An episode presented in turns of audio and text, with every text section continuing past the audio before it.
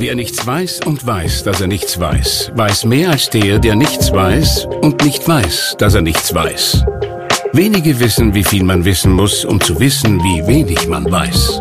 Was Sie wissen sollten, das liefern Ihnen täglich die Salzburger Nachrichten. Salzburger Nachrichten, wenn Sie mehr wissen wollen. Wer plötzlich viel Zeit für sich selbst hat, der wird erfinderisch. Das hat die Corona-Krise gezeigt und so erging es auch Sissi Vogler.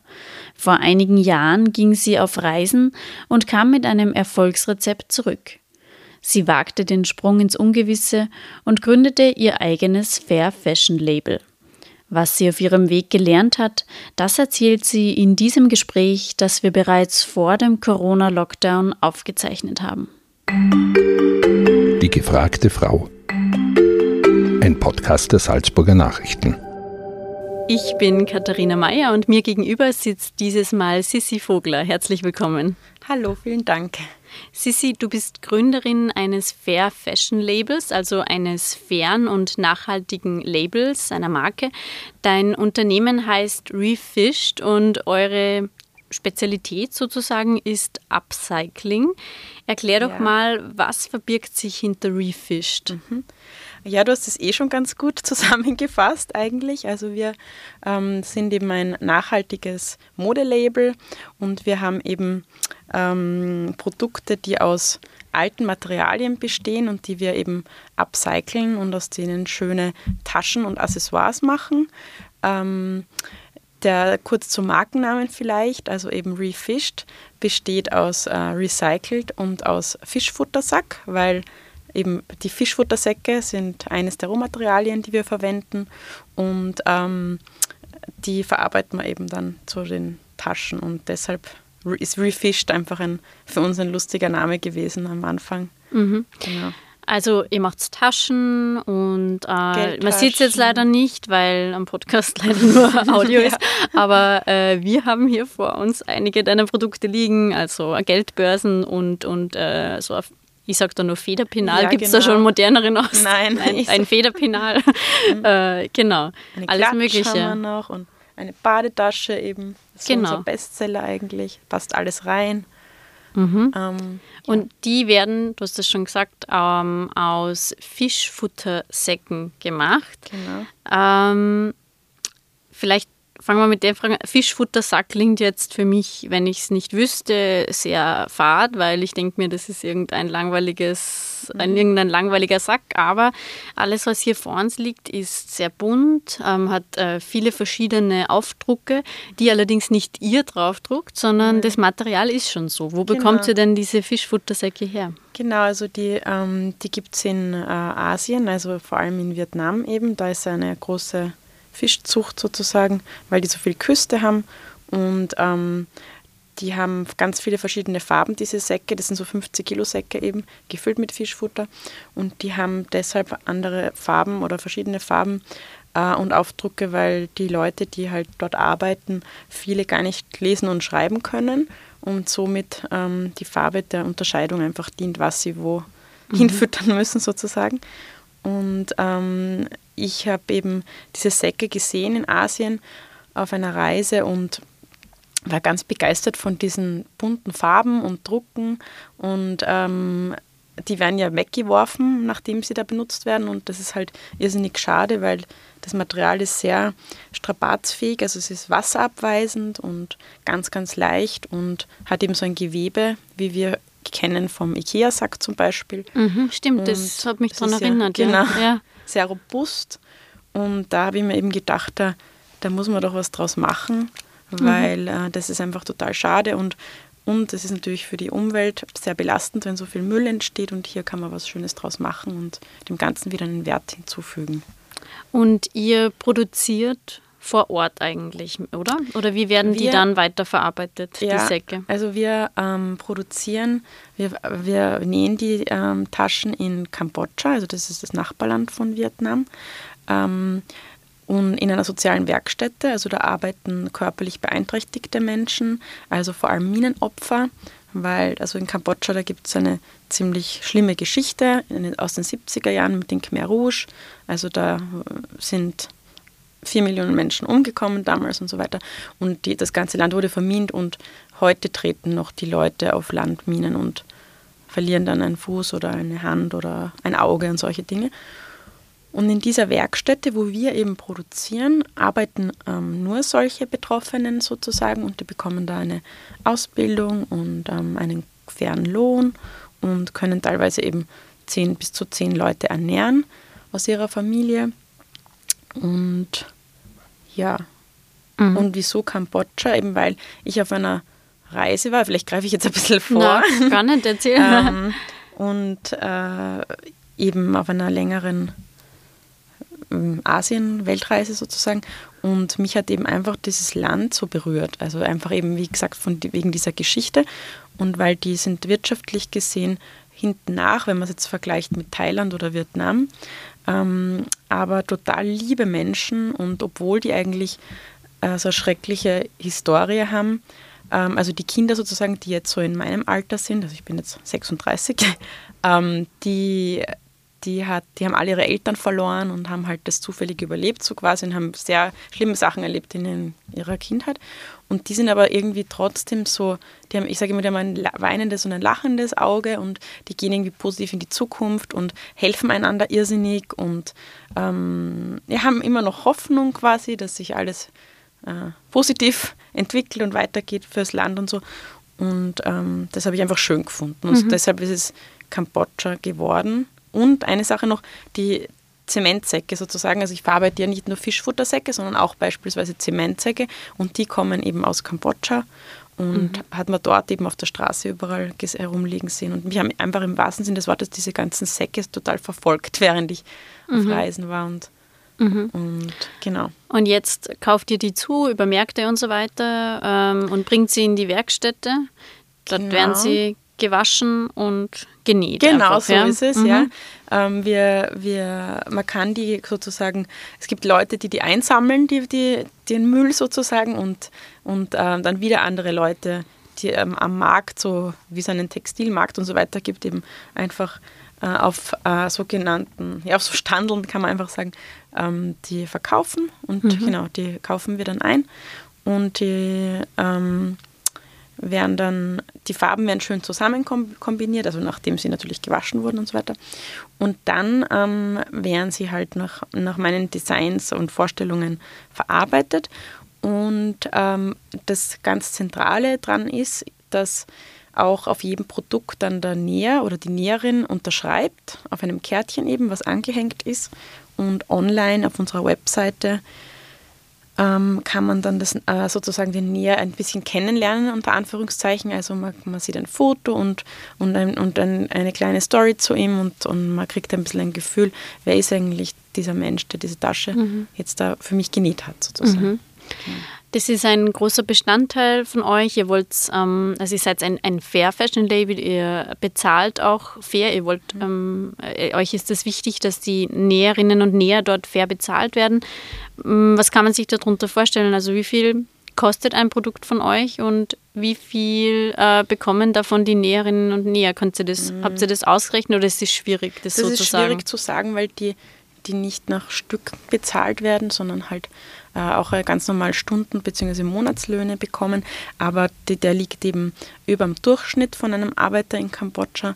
Und ähm, eben wir, also wir, wir sprechen ja mit allen regelmäßig und kennen alle und die sind alle sehr happy über, über ihren, ihren Job und über den, den Lohn. Und ähm, der ist eben dann so, ähm, dass sie eben teilweise ihre, ganzen, ihre ganze Großfamilie sozusagen mhm. damit durchfüttern können. Ja. Den Lohn bekommen genau. sie eben von dieser sozialen Werkstätte genau. und ihr beauftragt die soziale ja, genau, Werkstätte. Genau, so nur, nur, dass wir das noch, mhm. noch klarstellen. Ja. Ähm, generell, was ist für dich, also gerade ethische und nachhaltige Produkte sind ein sehr großes Thema. Viele Konsumentinnen und Konsumenten wollen umdenken. Was ist für dich so das Wichtige daran? Welche Kriterien muss ein Kleidungsstück oder ein Accessoire oder sonst was erfüllen, dass es fair und nachhaltig ist? Mhm. Das ist eine gute Frage.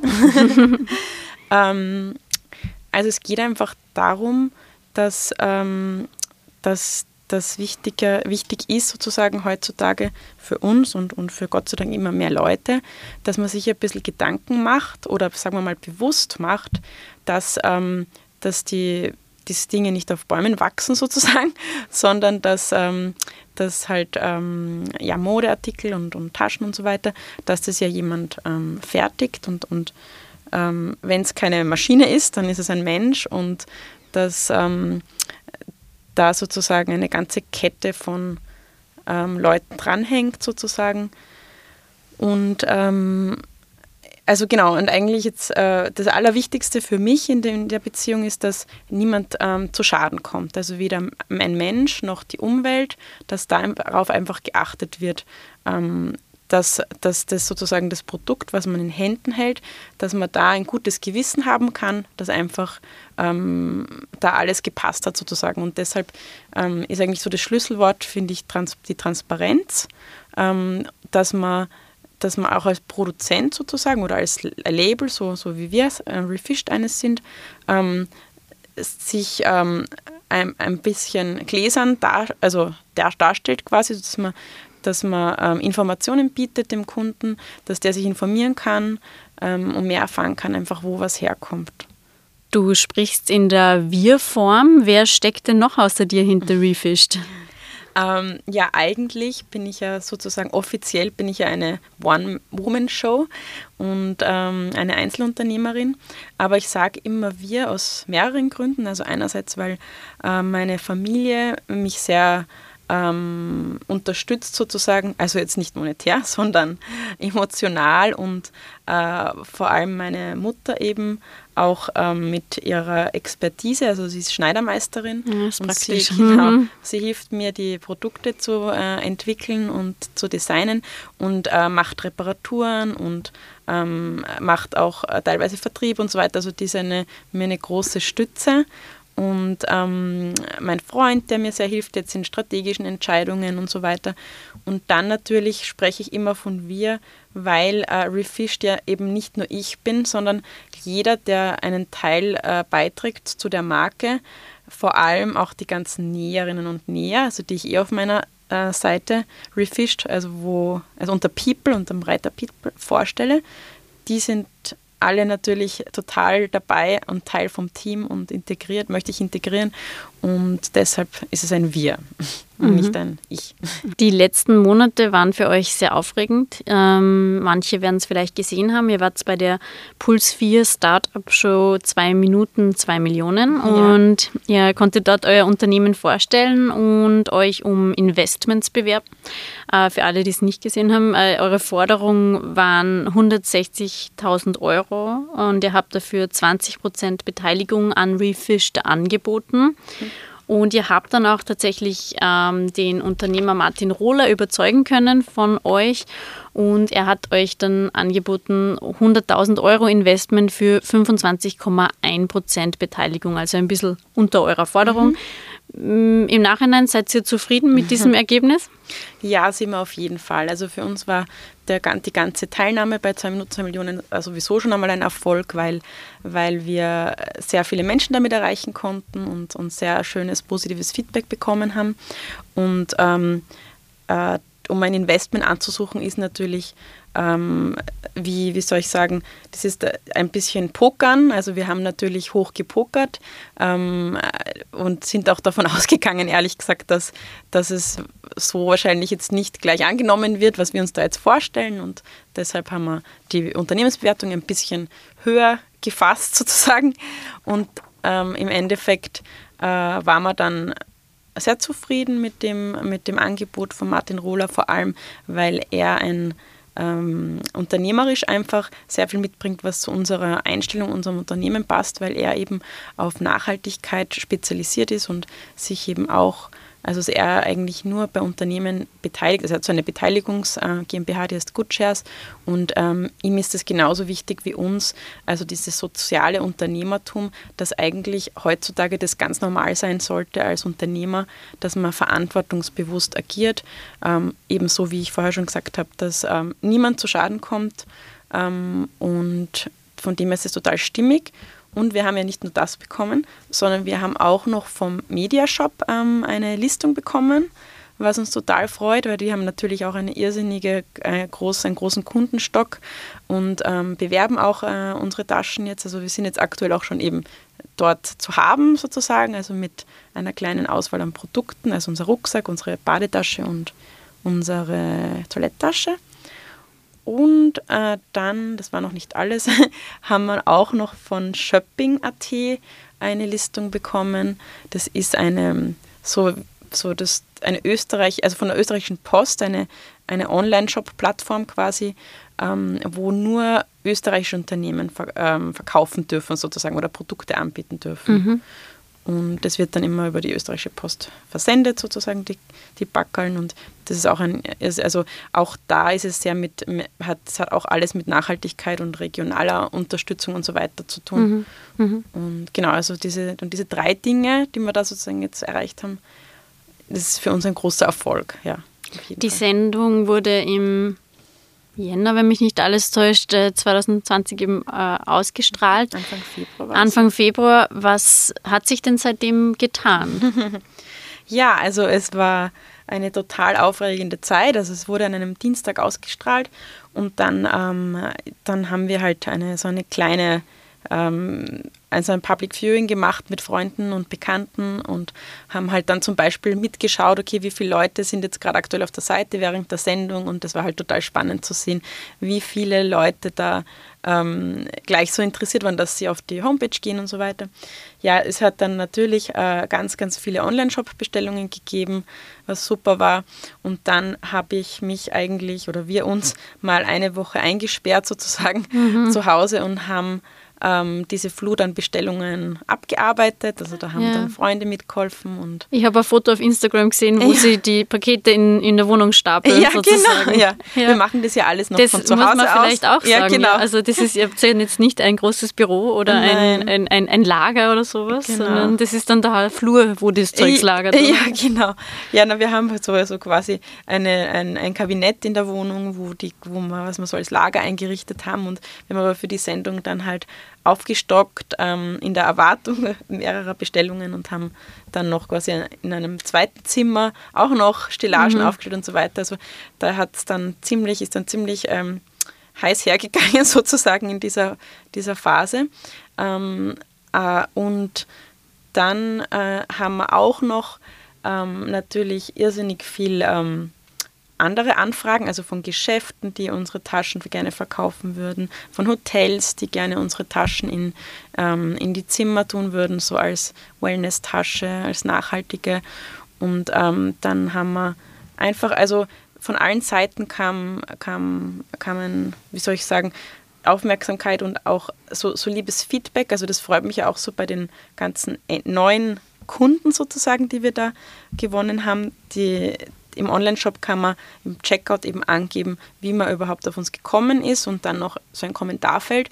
Und da haben so viele dann so liebe Sachen dazu geschrieben, ma, so eine tolle Idee und so cool umgesetzt und, und so weiter. Und das war einfach, das ist so schön, wenn einfach mal dann, weil wir haben ja sehr klein angefangen und sehr langsam äh, und haben uns sehr viel Gedanken gemacht über, über das Produkt und die Qualität und natürlich die Menschen dahinter und so weiter.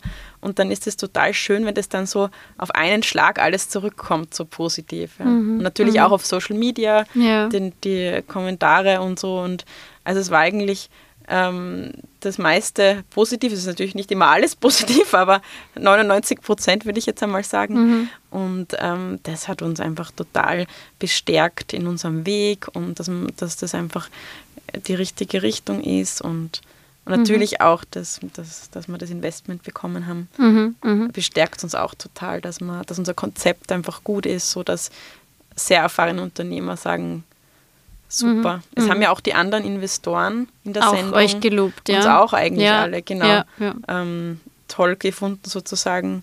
Ich glaube, Hans-Peter Haselstein hat gesagt, er findet es super, aber er versteht es nicht ganz oder, oder so. Er, er, er, nein, er kann mit dem, mit dem neuen modernen. Also äh, ja, so wegen, er hat halt gemeint, ja, genau. nein, er hat gesagt, er, er versteht es sehr gut, weil er hat eben da kann man, das kann man in der Hand haben, genau. da ist was dahinter ja, und ja, ja. es taugt ihm total so. Er hat jetzt nur gemeint, er kann uns nicht helfen mit Social Media und solchen. Genau, er hat halt gemeint, so das, das finde ich, habe ich so toll. Mit den Influencern und so genau. hat er genau. gesagt, ja. Aber an ihm habe ich so toll gefunden, dass er so wirklich, weil das ist ja wirklich der erfahrenste Mann da auf die, in dieser Runde gewesen, dass er gesagt hat, na, so quasi, Leute, ihr habt ein super Produkt und, und es steht alles auf einmal, ihr braucht nur noch den Markt und so. Und das habe ich so eine schöne Zusammenfassung. Mhm ja. ähm, gefunden irgendwie. Gell? Das war jetzt natürlich und, ein bisschen ein Durchbruch für euch auch, kann ja, man sagen, oder? Schon, Weil wie ja. lange gibt es Refish? Das gibt es ja schon ein paar Jahre jetzt. Jetzt schon seit sieben Jahren. Ja, und ist genau. das gesagt, ihr habt das langsam aufgebaut genau. und euch Zeit gelassen. Mhm. Ja.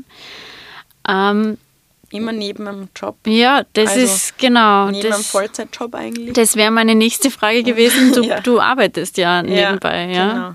Also mittlerweile bin ich, also vor zwei Jahren bin ich dann auf einen Teilzeitjob umgestiegen. Also ich arbeite jetzt noch 25 Stunden beim, ich kann es eh sagen, beim österreichischen Golfverband, mhm. ähm, weil äh, ich auch selber Golf spiele und mir das Spaß macht sozusagen. Und ähm, genau, und man hat halt dann wirklich so gemerkt, davor war ich eben bei einer großen österreichischen Schmuckmarke, bei Freiwille tätig. Und ähm, das habe ich eigentlich, also parallel zu, zu dem Job habe ich, hab ich dann ähm, mein Label aufgebaut und ähm, habe aber natürlich nur sehr wenig Zeit gehabt, weil der Job auch sehr fordernd war und habe halt dann immer am Wochenende und am Abend äh, für Refished gearbeitet und habe halt viel, ähm, war viel auf Designmärkten unterwegs. Also ich habe halt vor allem Dinge gemacht, die sich halt eben am Wochenende machen lassen, so wie diese Märkte mhm. und solche Dinge. Ähm, und, aber da kann man halt eben nicht so schnell wachsen. Aber es war auch irgendwie absichtlich, weil ich, ich wollte nicht, man weiß ja am Anfang, wenn man eine Idee hat und sie selber super findet, das heißt ja nicht, dass die Welt sie super findet oder, oder der mhm. Markt in Österreich. Und deshalb wollte ich das einfach risikolos ausprobieren und, und habe mir gedacht, ich mache das nebenbei so. Und es war dann wirklich so, dass den Leuten das gut ankam und ähm, dann nach und nach die Nachfrage gestiegen ist und ich halt immer mehr dafür gearbeitet habe und so weiter. Und dann war halt irgendwann der der Moment da, habe ich gesagt, okay, das ist Vollzeitjob und das geht jetzt geht gar nicht mehr. Dann habe ich eben den Teilzeitjob angefangen mhm. und ähm, habe dann auch durch diesen, also in den letzten zwei Jahren sozusagen, seitdem ich, sage ich einmal, 25 Stunden mehr für meine Marke habe, ähm, habe ich auch meinen Umsatz gleich verdoppelt zum Beispiel. Mhm, ja. Das macht schon was aus, wenn man genau. sich voll und ganz dem widmet. Total. Und mhm. das war schon interessant zu sehen. Irgendwie kann man sagen, eh klar, aber, ja, man, man, aber man muss, muss sich es, auch, ja. man muss es auch wirklich tun, ja. Genau. Du hast eben auch ähm, eigentlich nur eigene Ersparnisse mhm. investiert, hast keine keine Schulden in dem Sinn gemacht, mhm. hast gesagt, du wolltest es einfach vorsichtig und langsam machen. Würdest du es auch wieder genauso machen? Ich würde es schon wieder genauso machen, aber vielleicht würde ich mir nicht so lange Zeit lassen. Also ich habe mich schon sehr, ähm, ich habe nicht vorgehabt, so lange im Vollzeitjob zu bleiben, aber ich bin irgendwie auch so ein loyaler Mensch, dass ich dann mir schwer tue, mich da wieder wo hinaus zu winden, sage ich jetzt einmal, weil es hat mir auch Spaß gemacht und ähm, ja, man hat ein, ein, vertrautes Umfeld und ja, einen, genau. einen, ein, ein gewohntes, genau. einen sicheren Hafen sozusagen. Genau, Den ja. verlässt man ja auch nicht gern. Ja? ja, schon. Das ist ein gutes Stichwort, weil eine Sache wollte ich noch ansprechen, einen, einen Sprung zurück sozusagen, weil mhm. wie du, äh, wie dir die Idee von Refished gekommen ist, du hast ja schon gesagt, warst du auf Weltreise. Mhm. Diese Weltreise hast du gemacht, nachdem du eigentlich ähm, komplett deinen sicheren Hafen verlassen hast, oder? du hast genau. deinen damaligen Job in der Werbebranche ähm, hingeschmissen. Mhm. Warum war das damals? So erzähl mal, das ist auch noch spannend. Ähm, ja, das war, das war so, dass ich dort ähm, äh, es hat mir auch irrsinnig Spaß gemacht, in, in einer Werbeagentur war ich, aber ich habe ähm, 70-Stunden-Wochen dann geschoben sozusagen und irgendwann einmal hat sich das, hat das überhaupt keinen Sinn mehr gemacht für mich und ich war halt immer sehr kreativ und ich habe mir dann immer gedacht, okay, bevor ich jetzt quasi ähm, da ähm, ich habe ja keine Freizeit mehr gehabt und bevor ich da jetzt so hinein meine ganze Energie stecke, da, da mache ich das lieber für mich selber sozusagen. Also dieser unternehmerische Gedanke war schon immer in mir und ich habe aber musste dann einfach wirklich das, das komplett hinschmeißen fast, weil ich ähm, habe Zeit gebraucht zu überlegen, was will ich eigentlich machen, wo will ich eigentlich hin und, ähm, und einfach zu schauen, ähm, wie ähm, was schlummert da noch quasi sozusagen. Und dann habe ich halt ähm, ähm, bin ich auf, auf Reisen gegangen und habe ähm, war in einem Ashram zum Beispiel in Indien eine Zeit und habe so Yoga gelernt und ähm, habe ein bisschen mich wirklich konzentriert darauf, äh, auf die Inspiration in den fremden Ländern sozusagen, weil eben war in Indien, in Thailand, in Vietnam, in Laos und in Kambodscha unterwegs und ähm, habe einfach äh, viel Zeit für mich, viel Zeit zum Überlegen gehabt und, und ähm, versucht so mal ein bisschen auf mein Herz zu hören, wo es mich hinzieht, ja. Und weil ich wusste wirklich nicht nach dem der Werbeagentur, was ich jetzt dann machen soll. Ich wusste einfach, dass es so nicht mehr weitergehen geht quasi. Ja, und dann ich, bin ich eigentlich, ist es wirklich so in Erfüllung gegangen, mein, mein Traum, dass ich da jetzt die Inspiration finde sozusagen, weil eben plötzlich dann mich diese Säcke so verfolgt haben. Mhm. Oder eigentlich von Anfang an, aber irgendwann ist mir dann bewusst geworden, dass ich da immer immer diese Säcke überall sehe und, und die mir irgendwie, das, die mich gefangen haben, sozusagen. Mhm. Ja.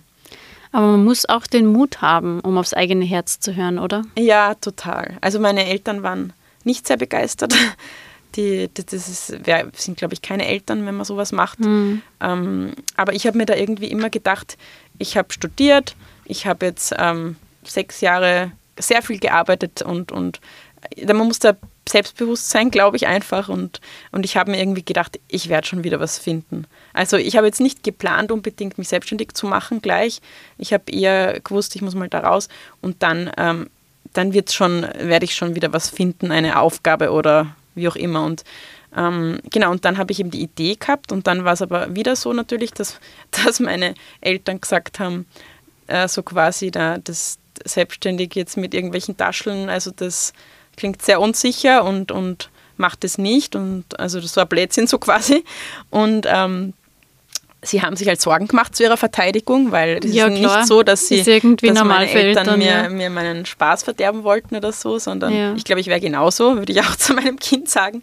Mhm. Ähm, überleg dir das gut oder, oder mach es irgendwie sicher aus der Sicherheit heraus und habe dann eben wirklich das äh, auch beherzigt und, und ähm, oder sagen wir mal so, ich bin halt auch so aufgewachsen und, und das war wahrscheinlich auch schon in mir drinnen, ähm, dass ich mir dann dachte, okay, ich, ich plane jetzt mal das Ganze und ähm, suche mir aber gleichzeitig einen Job und mache das Ganze aus, dem, aus der mhm. Sicherheit heraus. Und dann kann man eh sehen, ähm, taugt einem das überhaupt, taugt es den Menschen und dann kann man immer noch und dann, und dann hat man nicht so einen, weil ich wollte halt auch nicht den Druck haben, dass ich jetzt, ähm, keine Ahnung, noch zehn Taschen verkaufen muss, damit ich meine Miete zahlen kann. Ja, so. ja. Und es ist definitiv so, dass man am Anfang, wenn einen keiner kennt, äh, du machst sie nicht auf und dann und alle, sind alle wollen es haben. Also es alle stehen Schlange. Viel Arbeit. Wie ja. geht es dir jetzt heute mit der Selbstständigkeit oder Teilselbstständigkeit? Ähm, was waren so Dinge, die du aus der Anfangsphase gelernt und mitgenommen hast und jetzt mitnimmst in deinem Unternehmerinnenalltag? Ähm, na, eben, dass man dranbleiben muss, habe ich auf jeden Fall gelernt, ähm, dass man wirklich, ähm, dass man auch seiner Intuition folgen darf, also so, so Ideen, weil es gibt ja immer dieses Wort äh, oder diesen Spruch, Ideen haben viele. Und man braucht halt dann wirklich einen, einen gewissen ähm, Ehrgeiz und Sitzfleisch und so weiter, äh, Ausdauer, dass man dann wirklich eine Idee auch umsetzt. Und man darf sich ähm, nicht beirren lassen von, von ähm, entmutigenden vielleicht äh, Aussagen von mhm. rundherum. Genau. Und ähm, ist das auch das, was du ähm, anderen raten würdest, die vielleicht selbst überlegen, ein Startup zu gründen oder auch nur, sei es aus einem gewohnten Umfeld auszubrechen, sei es einfach zu sagen, so wie du damals, ich packe die 70-Stunden-Woche nicht mehr, ich will aus dem System raus, ich, ich, ich schmeiß alles hin.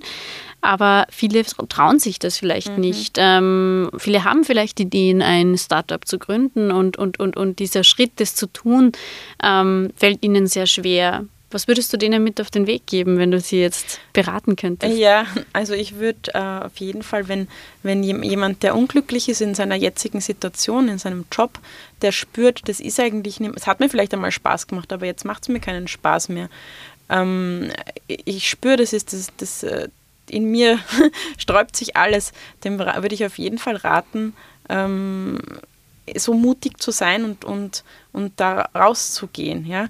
Und man kann sie, man muss ja nicht, man muss es ja auch nicht immer so radikal machen wie ich jetzt. Also man muss ja nicht äh, gleich äh, kündigen, ohne dass man was Neues hat. Man kann ja auch parallel anfangen, was zu suchen und zu überlegen oder vielleicht sei es einfach nur irgendeinen Kurs zu machen, der in einer ganz anderen Richtung ist, auszuprobieren und so weiter. Also ähm, quasi parallel Dinge zu machen, ja. Und aber auf jeden Fall sollte, äh, rate ich jedem ab, in einer Situation zu bleiben, äh, die, die, die einen nicht glücklich macht. Und, und weil ich war auch ich war lange in, in, der, in, in dieser Situation. Bis man das einmal dann checkt oder macht, da vergeht ja auch. Bei mir ist halt, ich bin halt so ein Typ, ich habe ganz einen, eine lange, soll ich sagen, so eine nicht Leidensgrenze, aber so, weiß ich nicht, ich habe halt eben ich brauche total lang, muss es mir schlecht gehen, bis ich, aber dann reiße ich so mhm. richtig alles um. Also dann sind die Leute total überrascht, auch wo das jetzt herkommt. So lange, so weil du lange nicht meckerst ja, genau, oder dich so. nicht beschwerst. Ja, so. ja ich glaube, das ist Und aber generell was, was viele, viele, haben, viele Frauen auch haben, glaube ich. Vielleicht. Ich glaube ja. schon. Ja. Genau. ja. Ja. Wunderbar, das ist, sind wunderbare Schlussworte, finde ich. Ähm, ein Appell an alle, die zuhören und vielleicht sich denken, ah, äh, ich könnte mir da was abschneiden von der Sissi Vogel. Vielen Dank, dass du da warst. Dankeschön für die Einladung. Wie eingangs schon erwähnt, haben wir diese Podcast-Folge schon vor Ausbruch der Corona-Krise aufgezeichnet. Der Lockdown ging aber natürlich auch an Sissi Vogler nicht spurlos vorbei. Sie konnte sich jedoch über gute Zugriffszahlen auf ihren Online-Shop freuen und außerdem hat sie ihr Sortiment erweitert. Von Refished gibt es jetzt auch Mund-Nasenschutzmasken. Das war ein Podcast der Salzburger Nachrichten. Redaktion Katharina Mayer und Sabrina Klaas. Wenn Sie mehr wissen wollen, finden Sie uns im Internet unter www.sn.at.